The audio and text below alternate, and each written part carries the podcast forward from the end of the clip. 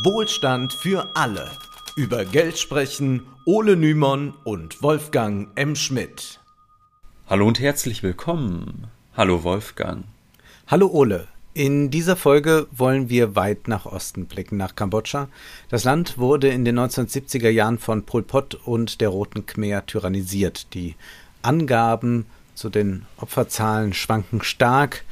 Zwischen 750.000 und mehr als zwei Millionen Menschen sollen durch Hinrichtungen auf den Killing Fields, durch Zwangsarbeit, Hunger und mangelhafte medizinische Versorgung ihr Leben in den revolutionären Jahren verloren haben.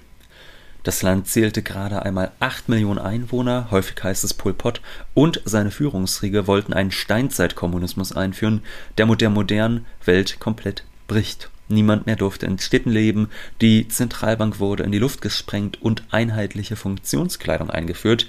Wir werden jedoch sehen, dass das keineswegs ein Zurück in die Vergangenheit sein sollte. Bevor wir thematisch weitersprechen, möchten wir darauf aufmerksam machen, dass wir uns über finanzielle Unterstützung freuen. Möglich ist das ganz traditionell via Banküberweisung oder auch über PayPal. Die Kontoverbindungen stehen in der Beschreibung zu dieser Episode. Da unser Format ziemlich zeitintensiv ist, freuen wir uns über jede Zuwendung. Was die Rote Khmer in Kambodscha angerichtet hat, gehört zu den dunkelsten Kapiteln in der Geschichte des 20. Jahrhunderts. Im Jahr 1975 marschierten die Roten Khmer in Phnom, in Phnom Penh, der Hauptstadt des Landes, ein. Zunächst wurden die Soldaten, die zumeist sehr jung waren, durchaus freundlich empfangen. Die Bevölkerung hoffte auf Befreiung. Zuvor hat es Angriffe seitens der Amerikaner gegeben. Insgesamt 200.000 Bomberangriffe sollen es gewesen sein. Schon 1970 sagte Präsident Richard Nixon zu seinem Sicherheitsberater Henry Kissinger, ich will, dass jedes gottverdammte Ding, das fliegen kann, nach Kambodscha geschafft wird und jedes offene Ziel bombardiert. Dieser tödliche Imperialismus schuf einen guten Nährboden für Pol Pot und eine Generation von geradezu fundamentalistischen Kämpfern. Viele Soldaten waren durch die Bombardements zu Vollweisen geworden, hatten also ohnehin keine familiäre Verwurzelung mehr. Sie kämpften nun für Pol Pot und die Seinen. Wir wollen jetzt allerdings nicht die genauen Ursachen für die Revolution nachvollziehen. Vielmehr geht es darum, die wirtschaftlichen Entwicklungen in den Blick zu nehmen. Und diese wirken auf den ersten Blick tatsächlich so, als wollte Pol Pot das Land in die Steinzeit zurückkatapultieren. Alle Menschen wurden aus den Städten vertrieben, rasch war Phnom Penh eine Geisterstadt, jeder musste auf dem Feld arbeiten, ein massiver Anti-Intellektualismus trieb die Roten Khmer an, also wer eine Brille trug, der galt schon als Klassenfeind und konnte mit dem Tod rechnen. Abertausende Stadtbewohner und Angehörige der Bourgeoisie wurden hingerichtet oder man stellte sie in der hierarchisch organisierten Agrargesellschaft besonders schlecht. Die Bezeichnung Killing Fields, sie dürfte einigen bekannt sein. Insgesamt handelt es sich um rund 300 Orte, an denen Massenmorde stattfanden. Die Leichen wurden größtenteils nicht einmal mehr verscharrt und bis 1979 zog sich das Abschlachten hin. Pol Pot etablierte eine Kultur des totalen Misstrauens unter Überwachung, Schauprozesse und Denunziationen standen auf der Tagesordnung, öffentliche Schuldbekenntnisse wurden abverlangt, jegliche Form des Privateigentums war verboten, nicht einmal Be Messer oder Gabel durfte man besitzen, die Kinder wurden separat erzogen, Eltern wurden bestraft und öffentlich angeprangert, wenn sie eine emotionale Beziehung zu ihren eigenen Kindern aufbauen wollten. Alles wurde kollektiviert, jeglicher Individualismus wurde untersagt, Frauen mussten einheitliche Kurzhaarfrisuren tragen. Vorbild war unter anderem der sogenannte große Sprung von Mao, der in China für eine Hungerkatastrophe gesorgt hatte, den man aber in seiner Radikalität noch übertreffen wollte in Kambodscha. Wir erinnern hier an unsere Folge 64 zu Maos volkswirtschaftlichem Desaster. Der Hunger, den die Rote Khmer eigentlich bekämpfen wollte, wurde auch zum entscheidenden Problem für die Bürger des Landes. Hunderttausende verhungerten. Immer weiter wurde die Kalorienration reduziert bei immer härter werdender Arbeit auf dem Felde. Alles wurde zentralisiert und hierarchisch organisiert, jedoch hatten viele Arbeiter auf dem Feld nicht die geringste Ahnung von Landwirtschaft, weil sie vorher in der Stadt gelebt hatten. Auch technisches Gerät fehlte überall. Und hinzu kam, ähnlich wie Jahre zuvor in China, dass die Leiter der Kooperativen ständig Zahlen an die höheren Parteifunktionäre übermitteln mussten. Diese Angaben hatten oft mit der Realität wenig zu tun, aber man fürchtete Pol Pot Zorn. Ziel war es, so viel landwirtschaftlich zu produzieren, dass man einen Überschuss für den Export hatte. Und so sollte der Staat finanziert werden. Die Kornkammern, wo die Exportware gelagert wurde, war häufig voll, weil die Parteispitze sofort merkte, wenn ein Soll nicht erreicht wurde, während die Mägen der Bürger leer blieben. Wichtig war vor allem den von Pol Pot ausgegebenen Plan zu erfüllen. Daniel Bultmann schreibt dazu in seinem Buch Kambodscha unter der Roten Khmer folgendes. Da der Plan aufgrund der unrealistischen Zielvorgaben, der mangelnden Erfahrung der Stadtbewohner, den unzureichenden Essensrationen, der praktisch fehlenden medizinischen Versorgung und den Verwerfungen des Krieges nicht erfüllt werden konnte, standen die Kader vor der Wahl, an welchem Ende sie den Vorgaben nicht nachkommen würden. Jene, die sich dazu entschieden, der Bevölkerung bis 1976 mehr zu geben, wurden schnell als Verräter Verräter beseitigt. Und so kann man dann sehen, hat sich eine Eskalationsspirale mit nicht genau zu beziffernden Hungertoten in Gang gesetzt, da immer strenger rationiert wurde, der Hunger wuchs und die Produktivität dann auch nachließ. Der volkswirtschaftliche Umbau, der gestaltete sich wie schon bei Mao furchtbar stümperhaft. Manche werden sich entsinnen, zeitweise riefen Maos Funktionäre dazu auf, dass die Chinesen ihr aus Eisen bestehendes Gut in selbstgebauten Hochöfen verfeuern, damit das im Vierjahresplan ausgegebene Ziel bei der Stahlproduktion erreicht werden kann. In Kambodscha wurde bestraft, wer auf den Feldern Insekten aß. Bultmann erklärt, es sei eine grausame Ironie, dass vermutlich kein Kambodschaner hätte hungern müssen. Trotz all der Stümperei hätte man genug für die Ernährung aller gehabt, hätte man nicht erhebliche Teile der Reisernte der Partei für den Export bereitstellen müssen. Bevor wir uns in einem zweiten Teil die Wirtschaft der Roten Khmer genauer ansehen, möchten wir aber jetzt erst einmal einen großen Schritt zurück machen, und zwar in das Jahr 1959. In den 50er Jahren nämlich studierten Pol Pot und weitere Köpfe des späteren Regimes in Paris. Sie kamen dort mit marxistisch-leninistischen Kreisen in Kontakt. Und wer war auch dabei? Khieu Sampan, der 1975 Präsident des Staatspräsidiums wurde und zu den wichtigsten Anführern des Regimes gehörte. Er promovierte an der Sorbonne mit einer volkswirtschaftlichen Arbeit, die den Titel trägt Die Wirtschaft Kambodschas und die Probleme seiner Industrialisierung. Diese Doktorarbeit hat 1979 dann der Kommunistische Bund Westdeutschlands auf Deutsch herausgegeben. Dazu muss man wissen, dass die radikale Linke bis hin zu Prominenten wie Noam Chomsky, teils aus Unwissenheit, teils aus Realitätsverleugnung, teils aus völliger Verblendung, die Verbrechen der Roten Khmer nicht thematisierte oder sie sogar herunterspielte. Tatsächlich war anfangs nicht klar, was in dem Land da so alles vor sich ging, da es sich ja komplett von der Weltöffentlichkeit abgekapselt hatte. Nach einer Weile hatte man aber Gewissheit über die Geschehnisse. Wir wollen uns nun die Doktorarbeit, die man nur noch in wenigen Unibibliotheken bestellen kann, genauer ansehen, um nachzuvollziehen, was die Anführer der Roten Khmer zunächst im Sinn hatten und um zu sehen, was davon geblieben ist. Leiten soll uns dabei ein Gedanke, den der Ökonom Branko Milanovic in seinem Buch Kapitalismus global ausgeführt hat. Was, wenn die sozialistischen Regimes in den Entwicklungsländern nicht die Funktion hatten, den Kommunismus einzuführen, sondern den Weg aus einer Agrargesellschaft mit feudalen Strukturen in den Kapitalismus zu bahnen? Wichtig ist, dass der Sozialismus nach Meinung vieler Theoretiker, da gibt es auch viele Marxisten, die das meinen, nur auf der Basis einer Volkswirtschaft, äh, fortschrittlichen Volkswirtschaft mit einer weitreichen Industrialisierung funktionieren kann. Und deshalb gibt es auch einige Marxisten, die sagen, man muss quasi ein kapitalistisches Stadium durchmachen. Das heißt, einen Steinzeitkommunismus, den kann es gar nicht geben. Und das hatten Khieu Sampan und Pol Pot an sich auch nicht vor. In gewisser Weise war alles noch schlimmer. Sie wollten einen neuen Menschen erschaffen, und zwar im Eiltempo. Sampan lebt übrigens noch immer. Er ist Jahrgang 1931. 2018 wurde er wegen Völkermordes zu lebenslanger Haft verurteilt. 2021 ist Sampan in Berufung gegangen. Zeitweise wurde er auch vertreten durch den Advokaten des Teufels Jacques Vergès. Sie kannten sich noch aus den Pariser Tagen in den 50er Jahren.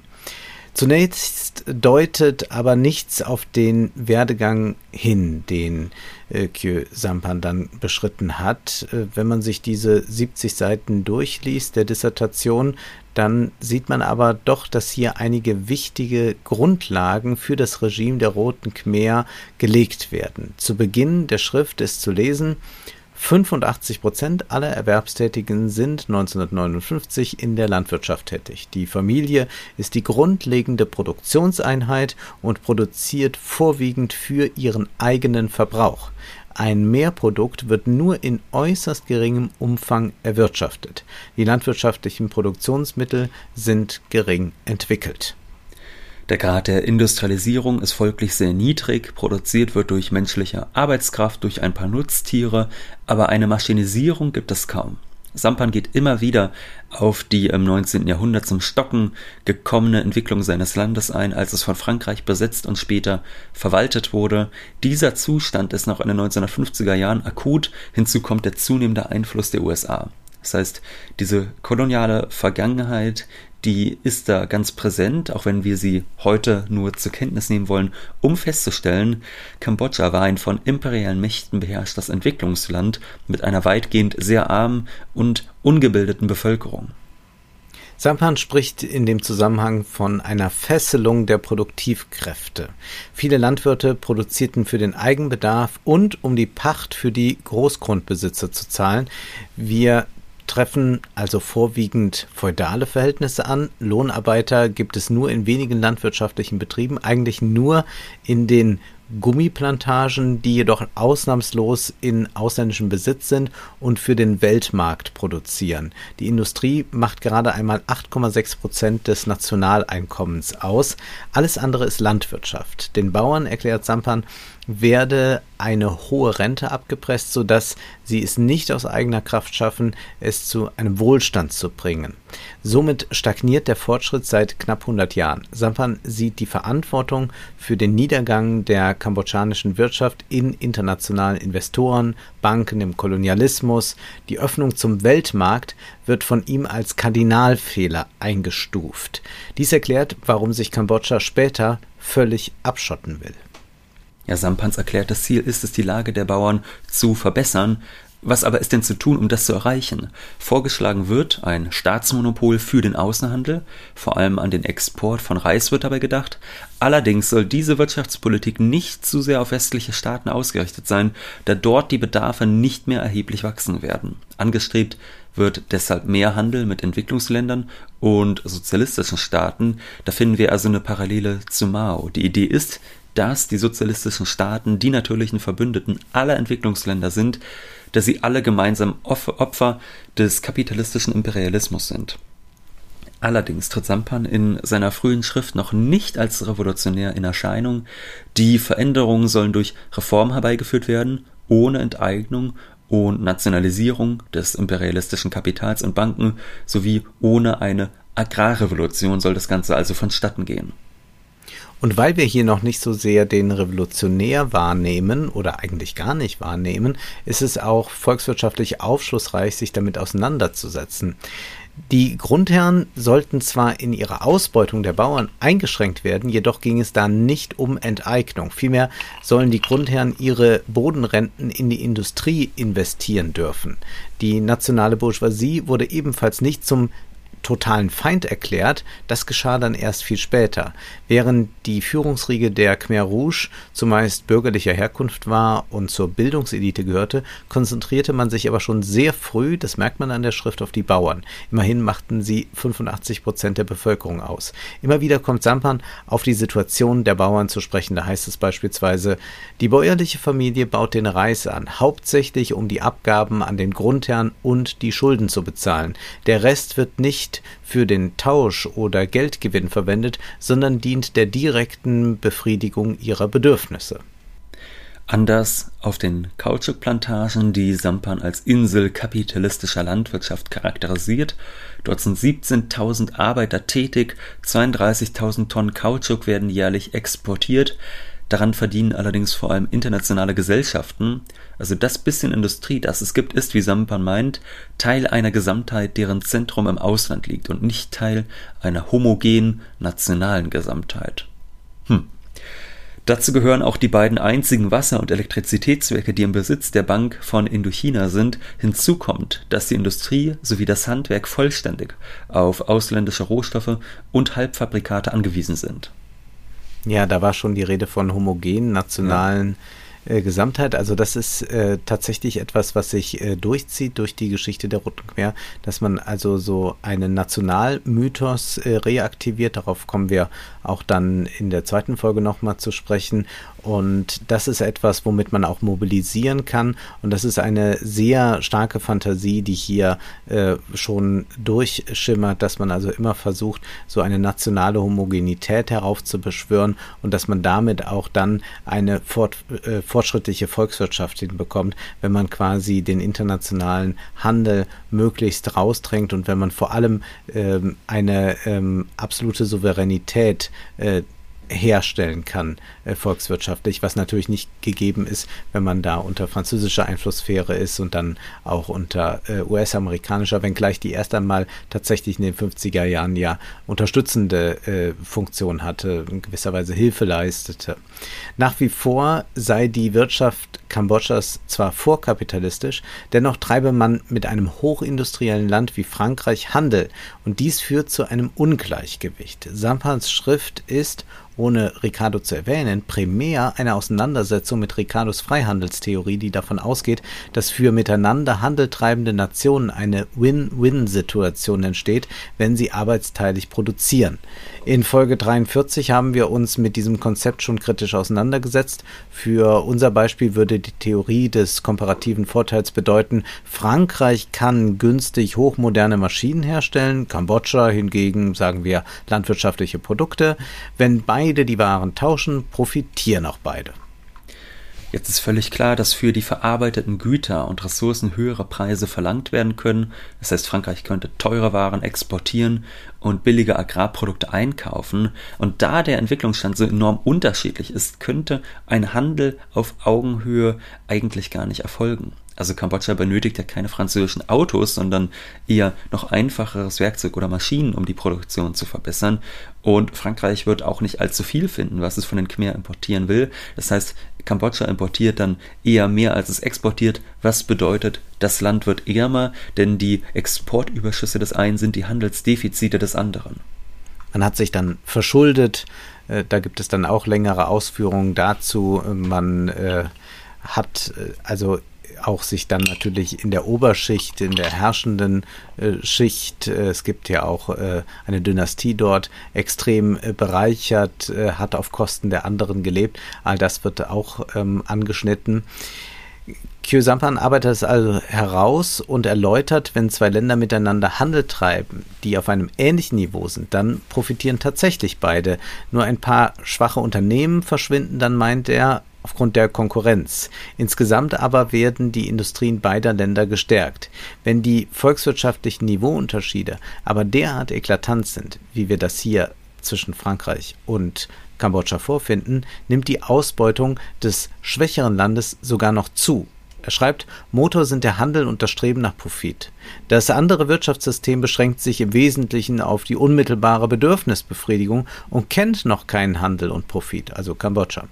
Der Kontakt zwischen beiden hat den vorkapitalistischen Charakter des Letzteren nicht gebrochen, das so unterentwickelt geworden ist.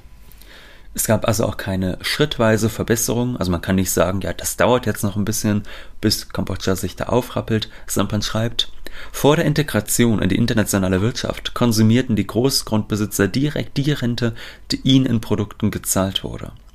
Nach der Integration eröffnet sich ein Absatzmarkt für die Produkte der Rente. Die Großgrundbesitzer verkaufen sie an die Exportgesellschaften oder deren Zwischenhändler, um dann Importware zu kaufen.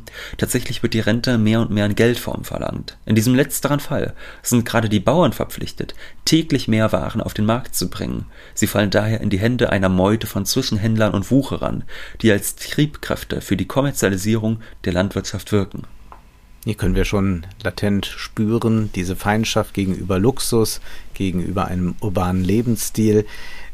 Die Grundbesitzer kaufen mit dem Geld, das sie von den Bauern erhalten, die aus Frankreich und anderen westlichen Ländern importierten Luxuswaren, wodurch das durch die Bauern erwirtschaftete Geld also auch noch ins Ausland fließt, während Kambodscha arm bleibt. Sampan spricht von einem Ausblutungseffekt. So verhalte es sich auch mit privaten Investitionen, die die kambodschanische Wirtschaft abhängig mache von technischem Gerät und Gütern aus dem Ausland. Das Problem ist hier also nicht, dass Kambodscha zu sehr kapitalistisch ist, sondern viel zu wenig. Das ist keineswegs Schnee von gestern. Wir können das auch beobachten.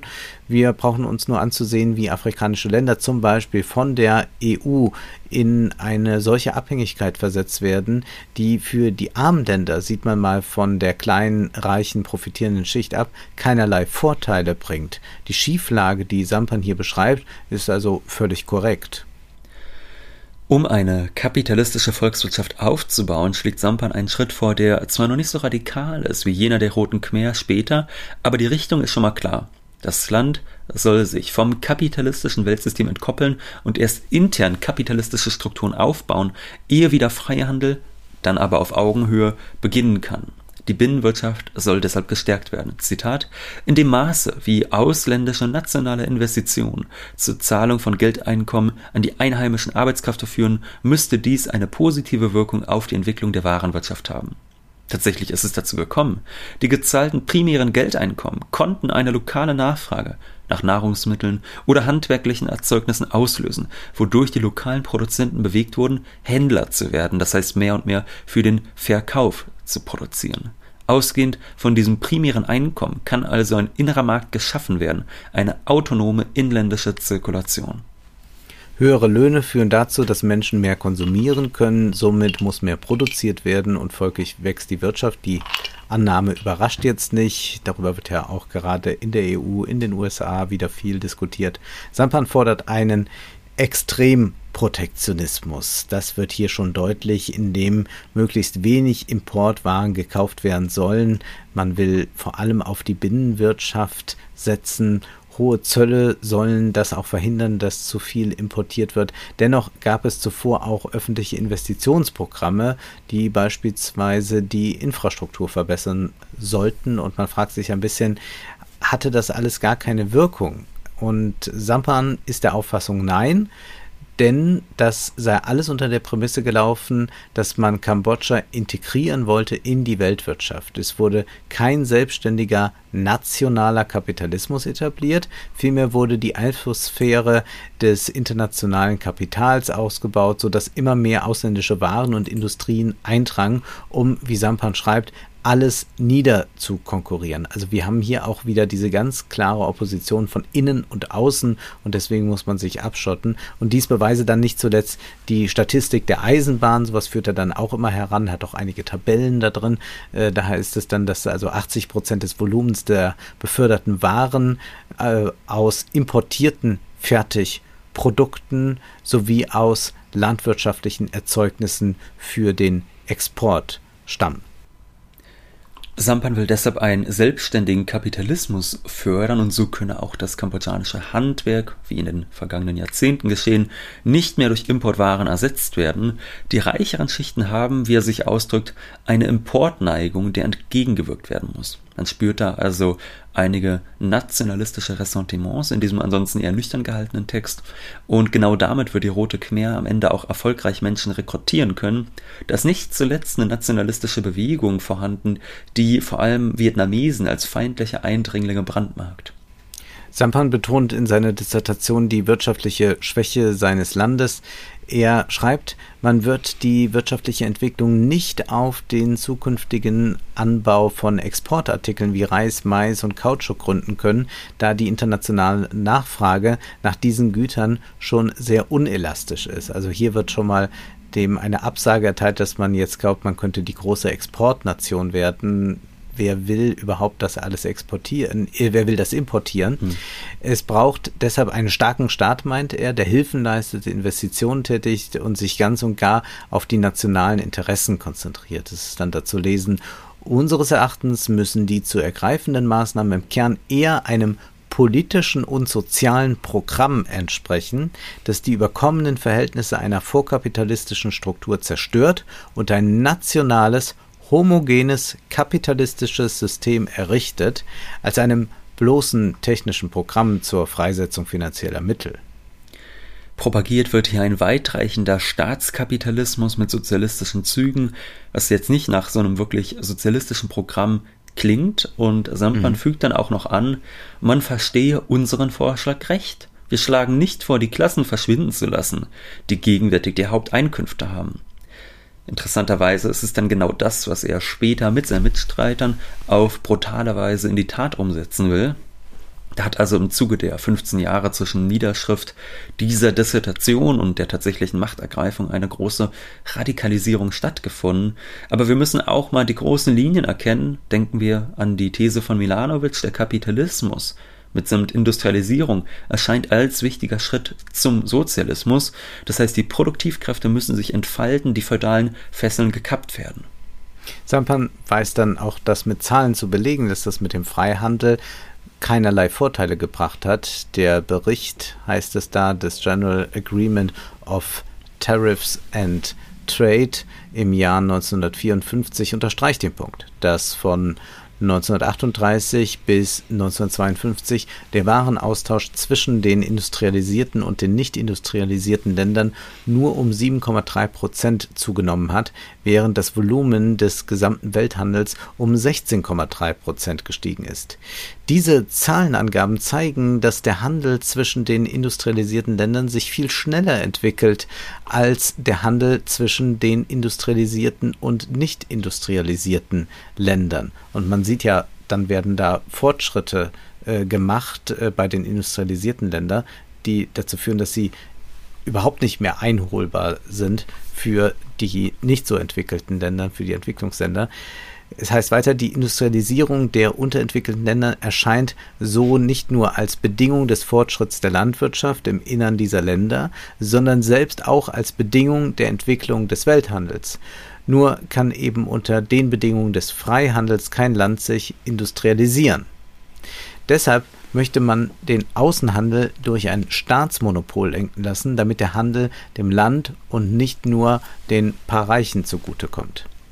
Interessant ist, wie sehr Sampan das Drängen der Zeit in den Mittelpunkt seiner Argumentation rückt. Wir haben anfangs kurz geschildert, wie sehr die Khmer Rouge innerhalb weniger Wochen nach der Machtergreifung Tabula Rasa gemacht hat. Ja, also schon in der Dissertation wird erklärt, es habe keinen Sinn, bloß eine Desintegration aus dem globalen System zu bewirken und dann zu hoffen, dass sich die vorkapitalistischen Strukturen in Richtung Fortschritt peu à peu entwickeln. Er schreibt, dieser Prozess würde für die Mehrheit des Volkes zu langwierig und zu schmerzvoll sein. Die europäischen Länder haben drei Jahrhunderte, das 16., 17. und 18. Jahrhundert benötigt, um diesen Prozess der endgültigen Zerstörung der alten vorkapitalistischen Wirtschaftsbeziehungen zu durchlaufen und der Entwicklung des Kapitalismus eine definitive Grundlage zu schaffen. Solch ein Entwicklungsablauf war auch nur aufgrund des nahezu einheitlichen Entwicklungsstandes der damaligen Welt möglich. In Kambodscha müsste dieser Prozess nun durch die öffentliche Gewalt, wie es heißt, beschleunigt werden. Freilich konnte man noch nicht ahnen, wie diese öffentliche Gewalt später aussehen würde. Eine Möglichkeit für eine Fortsetzung des Freihandels schließt Sampan jedoch kategorisch aus. Nach der Theorie des komparativen Vorteils würde sich, wir haben es bereits erwähnt, jedes Land auf das konzentrieren, was es am besten produzieren kann. Nun, das wäre im Falle Kambodschas zweifellos Agrarprodukte. In erster Linie wäre das Reis. Sampan wendet aber ein, die Theorie des jeweiligen Vorteils stimme immer nur aktuell. Äh, jedoch sei dann ausgeschlossen, dass ein Land auch eine Entwicklung macht und dass das irgendwann nicht mehr äh, Reis ist, was dieses Land eigentlich bestens entwickeln könnte, produzieren könnte und dann auch exportieren könnte. Es sei aber durch diese Freihandelstheorie dazu verdammt, ewig auf landwirtschaftliche Produkte zu setzen. Der technische Fortschritt kann aber, meint Sampan, Änderungen im Wirtschaften hervorbringen, was wiederum nur möglich ist, wenn die Politik diese Entwicklung auch vorantreiben kann. Und die Theorie, meint Sampan, gehe allerdings von naturgegebenen Vorteilen aus und es ist jetzt für ihn an der Zeit, diesen Determinismus des Freihandels zu überwinden. Auch diese Kritik ist äh, durchaus stichhaltig, da können viele heutige Entwicklungsländer ein Lied von singen. Sampan macht jedoch auch deutlich, dass man sich nicht gänzlich abkapseln kann, schon weil man von den technischen Erfindungen der vergangenen 100 Jahre natürlich profitieren möchte. Der Außenhandel sei weiterhin wichtig, er sei eine sehr bedeutende Quelle der Akkumulation, wie es dort heißt zumal ein kleines Land mit einer niedrigen Bevölkerungszahl nicht autark leben könne. Na, genau das wird ja die Rote Khmer in den 70er Jahren dann versuchen, obwohl bereits hier in dieser Dissertation die Aussichtslosigkeit eines solchen Unterfangens skizziert wird. Man hat also wieder besseres Wissen eine Hungerkatastrophe in Gang gesetzt. Generell lässt sich sagen, 1959 klingen die Ansichten zu Kooperativen auch noch recht moderat. Da hat man nicht äh, den Eindruck, dass hier Hierarchien aufgebaut werden, äh, wo Menschen systematisch äh, gequält werden. Es heißt da die Bildung von Gruppen der gegenseitigen Hilfe, in denen die Arbeitsgeräte, der Boden und die Früchte der Arbeit Privateigentum bleiben, aber die Arbeit kollektiv organisiert wird, entspricht vollkommen der jetzigen Stimmung der Khmerbauern. Nicht selten kann man sehen, wie unsere Bauern sich in Gruppen, die mehrere Familien erfassen, organisieren, um sich bei der Umpflanzung der Setzlinge oder bei der Ernte zu helfen und dabei sehr bekannte Lieder singen. Dies soll, schreibt Sampan dann, systematisch verallgemeinert werden und diese phasenweise gegenseitige Hilfe soll eine ständige Form annehmen. Das Ziel ist die Bildung von Produktionsgenossenschaften. Die Produktion soll auf diese Weise dann auch rationeller organisiert werden. Und des Weiteren sollen Versorgungs- und Verkaufsgenossenschaften gegründet werden, die Abgaben der Waren an den Staat leisten sollen, dafür liefert der Staat wiederum notwendige Ressourcen und Produktionsmittel, auch dieses Modell wird später von Pol Pot in die Tat umgesetzt, jedoch ad absurdum geführt. Keineswegs wird in Sampans frühem Entwurf das Privateigentum abgeschafft, da gibt es nur die Idee, dass sich Kleinproduzenten zu Genossenschaften zusammentun können. Propagiert wird alles in allem eine eingeschränkte Marktwirtschaft, in der der Staat den Handel organisiert und lenkt. Wir glauben, dass sich Kambodscha industrialisieren muss und kann erklärt Sampan am Ende und fügt hinzu, dass dies auf demokratischem Wege mit breiter Unterstützung der Bevölkerung geschehen müsse. Aber dann kam es doch anders. Dennoch bilde diese Schrift die Grundlage für die Wirtschaftspolitik der Khmer Rouge. Die Autonomie der Volkswirtschaft und eine schrittweise Kollektivierung sind hier schon zu finden. Auch die Opposition zum Freihandel sowie die Fokussierung auf die Landwirtschaft selbst die Kritik an der Zentralbank ist bereits ausformuliert und später wird man die Bank dann in die Luft sprengen und sogar das Geld abschaffen. In der nächsten Folge zu Kambodscha werden wir uns mit der wirtschaftlichen Grundlage des Regimes auseinandersetzen. Interessanterweise wurde die Bevölkerung nicht früh marxistisch-leninistisch indoktriniert. Erst als Pol Pot an der Macht ist, erwähnt er den Marxismus-Leninismus zum ersten Mal. Und selbst Pol Pot war, als er schon längst an der Macht war, vor seinem ersten öffentlichen Auftritt für die allermeisten nicht einmal ein Phantom, denn kaum einer wusste in Kambodscha, wer eigentlich diese Rote Khmer ist. Nun ist aber erst einmal Schluss für heute, denn Zeit ist Geld. Prosit. Das war Wohlstand für alle. Ihr könnt uns finanziell unterstützen über paypal.me-ole und Wolfgang oder über die in der Beschreibung angegebene Bankverbindung. Herzlichen Dank!